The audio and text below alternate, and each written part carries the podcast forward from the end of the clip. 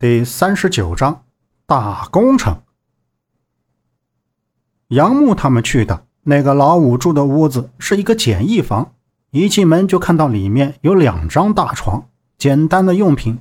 最右面那张床上躺着一个人，那人就是老五。老五听到有人进来，扭过头，揉揉眼睛，瞅了瞅，没说话。听他们把话说完，别过头，接着睡。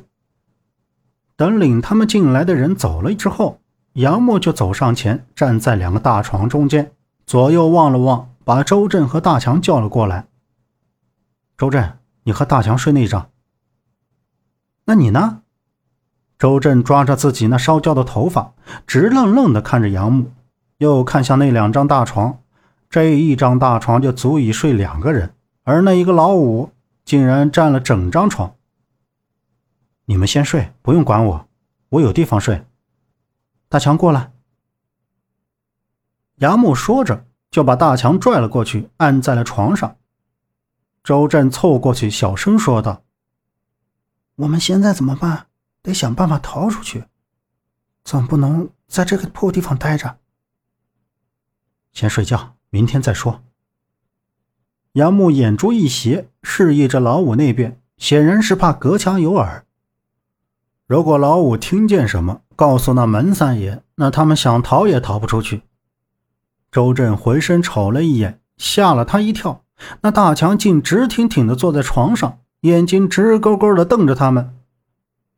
杨木并没有跟老五睡一张床，他把两个长板凳合在一起，扫了整个屋子，把他的背包藏在了一个不起眼的地方，然后躺在凳子上就喝了一碗。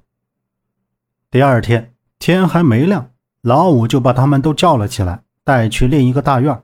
大院里有十来号人，都换了身衣服，还背着拿着工具。老五扔给他们一人一身衣服，让他们换上。周震抱着那衣服放到鼻子前闻了闻，骂道：“这他娘的什么破衣服？多少年没洗过了，叫人怎么穿呢？”一把扔到了地上。你到这儿来，不就是为了能多挣点钱吗？这苦都吃不了，能干什么出息？不穿，不穿就给我滚到茅房那干活去！站在最前面那位强壮体魄的硬汉，绷着脸大声说道。老五瞅了瞅硬汉，拿起衣服又塞给周震，连忙小声道：“别惹毛了他，小心没人的时候揍你一顿。穿上，赶紧的。”杨木瞟了一眼老五，见他这人还是挺乐于助人的，换了衣服，接过他们发给的工具，就跟着上了一辆大货车，将近二十个人都坐了进去。大强依然是傻傻呆呆的，随着车子的晃动而摇着头。周震坐在一旁扶着他，生怕他把脑袋给摇掉了。杨木望着车外灰蒙蒙的天空，仿佛都蒙上了眼睛。看不透任何事物，车子行驶到山路就开始颠簸起来。突然，老五凑到杨木身边，先是看了他半天，然后说了两句话，就开始热情起来。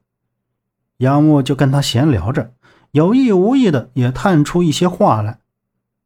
这个老五是门三爷的一个远房亲戚，年纪不大，和门三爷感情不是很近。他告诉杨木，他们是河南省范围。他们所住的地方是秦岭的边缘，靠近周口。现在的工作就是去二十公里外的一座山头找煤矿。杨木问他：“这是国家的还是个人的？”